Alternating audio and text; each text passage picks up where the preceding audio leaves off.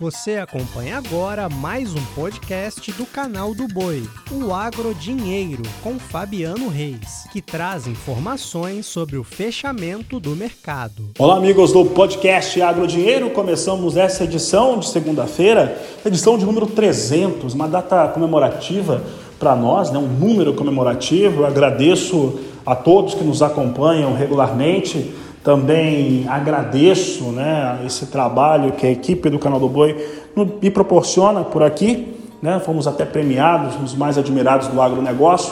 Então, temos realmente um momento especial aqui para o nosso podcast. Hoje o podcast ele está diferente porque hoje é feriado nos Estados Unidos. E mesmo sendo feriado nos Estados Unidos, nós tivemos uma operação de mercado aqui no Brasil. Nós tivemos produtores rurais brasileiros indo para venda e conseguiram valores, inclusive, melhores em relação aos negócios com soja. E para falar a respeito das questões que são ligadas ao mercado, e até algumas especulações como fator ligados a clima nos Estados Unidos, eu converso com Ronaldo Fernandes, ele que é o titular da Royal Rural. Ronaldo, obrigado pela sua participação mais uma vez. E nós temos essa situação, né? Sempre está até meio cedo demais, mas sempre que temos uma safra norte-americana, há muita especulação climática sobre ela. Primeira coisa, esses fatores chamado mercado climático já são um fato em relação às negociações e principalmente já tem, né? Resquícios, já está rescaldando sobre o mercado de fato. Boa tarde, seja bem-vindo. Boa tarde, Fabiano, obrigado. Olha, vamos fazer uma retrospectiva breve do movimento que a gente teve na semana passada para a gente entender qual está sendo o impacto do clima ou não. Desde a segunda-feira, a gente tem um movimento ali muito mais do mercado financeiro do que do mercado dos grãos do fundamento. A gente teve a Agência de Proteção Ambiental dos Estados Unidos, o EPA, sugerindo na semana retrasada que os Estados Unidos aumentassem o consumo de biocombustível. Junto com o programa de aumento de consumo, ali de aumento na mistura, eles encaminharam um programa de crédito para o carro elétrico que se carregasse onde gera energia através de biocombustível. Isso na segunda-feira. E aí o mercado subiu forte. Na terça-feira, essa agência de proteção ambiental, o EPA, como a gente chama no Brasil, retirou o programa de crédito para carro elétrico. Olha, Estado de Casa Branca, mantém aqui um programa de aumento de biocombustível, mas tira por enquanto o programa de carro elétrico, senão a gente vai ter dificuldade de passar o aumento da mistura. E aí o mercado caiu. Na quarta-feira, a gente teve a OPEP dizendo, a Arábia Saudita dizendo que a Rússia ia cortar a produção de petróleo, o mercado sobe de novo. Depois a Rússia diz que não, que eles não vão cortar a produção de petróleo, o mercado devolve de novo. Isso tudo é uma movimentação muito especulativa. Enquanto o mercado não estava, mercado brasileiro, não estava entendendo o que estava movimentando lá fora, tudo ficou na conta do clima. A gente teve uma alta para Chicago é, de 1% durante a semana, um pouco mais de 1%. O milho não. O milho subiu ali mais de 6%, uma alta muito expressiva. Mas a soja, Fabiana, a gente coloca essa movimentação muito mais na conta do mercado financeiro do que na conta climática. Por que, que eu estou dizendo isso? A soja está muito adiantada, hoje é feriado, a gente não tem evolução de plantio, vai sair amanhã mas a, as decisões ali para o clima elas vão impactar muito mais de junho até agosto, onde os mapas estão mostrando que as chuvas podem sim acontecer. Caso essas chuvas não aconteçam, a chuva para junho tem um pouco um volume um pouco menor, mas tem-se a confirmação de Elinho, e a perspectiva no Elinho é de vir uma safra cheia. Caso essas chuvas não aconteçam, aí sim a gente pode ter um movimento mais expressivo. Mas aqui a gente acredita que a, alta da soja ela foi muito mais atrelada ao mercado financeiro, que você viu que foi movimentos muito pontuais, subia muito, depois devolvia muito. Se fosse só o clima, caminhava ali numa tendência e fixava, não ficava nesse vai e vem que foi o que a gente viu a, a precificação de Chicago. Então a gente acredita que o clima ele está sim influenciando, mas ele não é o fator de maior peso que levou a movimentação da semana passada. Para essa semana, obviamente, o clima vai pesar muito, mas os mapas já estão mostrando volumes interessantes para os próximos 10 dias. É, Ronaldo, em relação ao que, como que os fundos de investimentos, principalmente, têm se comportado é, em relação à soja, a milho, também outras commodities, mas principalmente com a visão sobre o que tem acontecido em relação ao mercado né, agrícola, por exemplo, mas principalmente ao mercado financeiro norte-americano relacionado à taxa de juros e alguma melhora específica relacionada à inflação nos Estados Unidos. Como é que isso tem se relacionado e impactado nos negócios lá nos Estados Unidos, na Bolsa de Chicago? Perfeito. Essa, essa questão é um ponto muito importante. Muitas vezes o produtor não quer se atentar a isso, que tem que preocupar com produzir, fica ali acompanhando o clima, mas ele tem que entender que o mercado financeiro faz uma influência muito pesada. Você falou da situação dos juros americanos, a situação da inflação americana. A gente tem em paralelo o que está acontecendo na Europa. A Alemanha, na semana passada, entrou em recessão técnica o PIB veio reduzindo, são mais de seis meses que o PIB está reduzindo, então entra de fato numa recessão técnica. Tem um medo muito grande de, de, dos números da Alemanha. Agora, dia 30, a gente tem a inflação da Alemanha. Olha, um país como eles, que carrega o bloco europeu nas costas, entrar em recessão técnica é de chamar atenção. Em paralelo a isso, a gente tinha a dívida dos Estados Unidos que ficava patinando. No final de semana, agora, um acordo preliminar saiu mas o receio é se os Estados Unidos dão calote, não só o problema é, da dívida americana, mas em quem que eles dão calote. Eles têm uma dívida muito grande com o Japão, têm uma dívida muito grande com a China, então tudo isso vai movimentando o mercado. Agora, a gente tem no radar muita coisa do mercado financeiro que ainda vai impactar. A gente tem dia 30 agora a, a, os dados de desemprego da Alemanha, a gente tem a inflação da Alemanha, 4 de junho, a gente tem o Fed, que vai falar da taxa de juros dos Estados Unidos, tudo isso impacta na precificação da soja. Por quê? Porque ativa o apetite de risco ou a aversão a risco.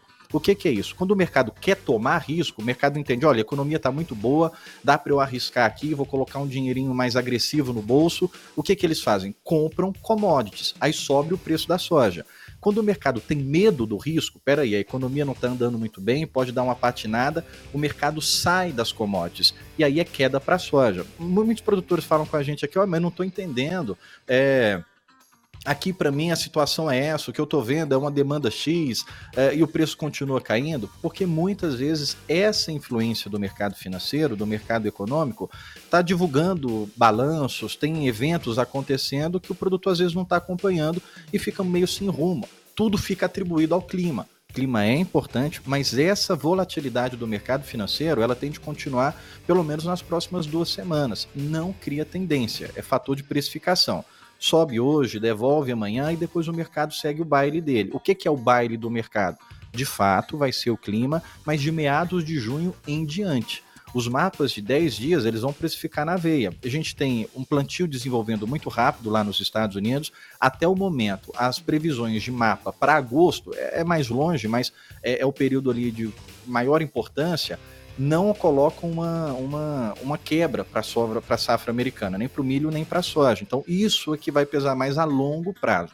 No curto prazo, a gente tem a situação a, a, da, da, economia que vai bater na Europa, que vai bater nos Estados Unidos, e o Brasil ele está com perspectiva melhor do que todos esses outros países, porque a gente já começa a falar em começar a baixar juros, e esse baixar juros nosso pode trazer queda para o dólar. Então, esse é um ponto que a gente tem que colocar de lado. O mercado financeiro tem muita divulgação, traz muito receio para o mercado. E o mercado que eu falo, tem muita gente que opera que não é do, do, campo, que não sabe o que é um pé de soja, não sabe o que é um pé de milho. Esse pessoal fica dentro da sala, mas movimenta muita coisa. É, o fundo, como você colocou, é, uma prova, Fabiano, do movimento que a gente teve dessa tendência de baixa, Sexta-feira subiu muito o mercado, tanto o milho como a soja, porque é típico quando se tem feriado prolongado lá nos Estados Unidos, quem está na operação não quer ficar o final de semana preocupado com a sua operação no bolsa. Então ele sai. Quando ele sai, ele tem que fazer o movimento inverso. Se ele está vendido, na hora de sair ele tem que comprar. Se ele está comprado, na hora de sair ele tem que vender. Então tinha tanta gente saindo que o mercado subiu muito. Ora, se o pessoal estava saindo e o mercado subiu, quer dizer que esse pessoal estava todo vendido, apostando na baixa. Então, tinha tanta gente liquidando, saindo de operação, os fundos dizendo: vamos para o final de semana, não quero ficar preocupado com bolsa, vamos realizar aqui as nossas operações, vamos passar esse feriado prolongado despreocupado. E subiu muito. Então, tinha tanta gente apostando na queda que na hora que esse pessoal saiu, liquidou as operações, o mercado subiu, porque quando você sai da venda, você tem que comprar. Isso é mais uma confirmação da influência do mercado financeiro. A se olhar para a tendência, a gente tem que olhar para a China, maior consumidor de soja do mundo. A China está passando por uma reformulação. A gente não sabe se isso até que ponto isso é verdade, até que ponto isso dá para falar de volume, mas o preço do trigo na China está extremamente baixo. A, as fábricas ali ao norte da China tem fábrica dizendo que já está usando menos da metade de milho fazendo a substituição do trigo. Isso vai impactar milho, isso vai impactar farelo. Então, é, para você ter uma ideia, de, de janeiro até abril desse ano, a China comprou mais de 6 milhões de toneladas de trigo. É 61% a mais do que eles compraram nesse período do ano passado.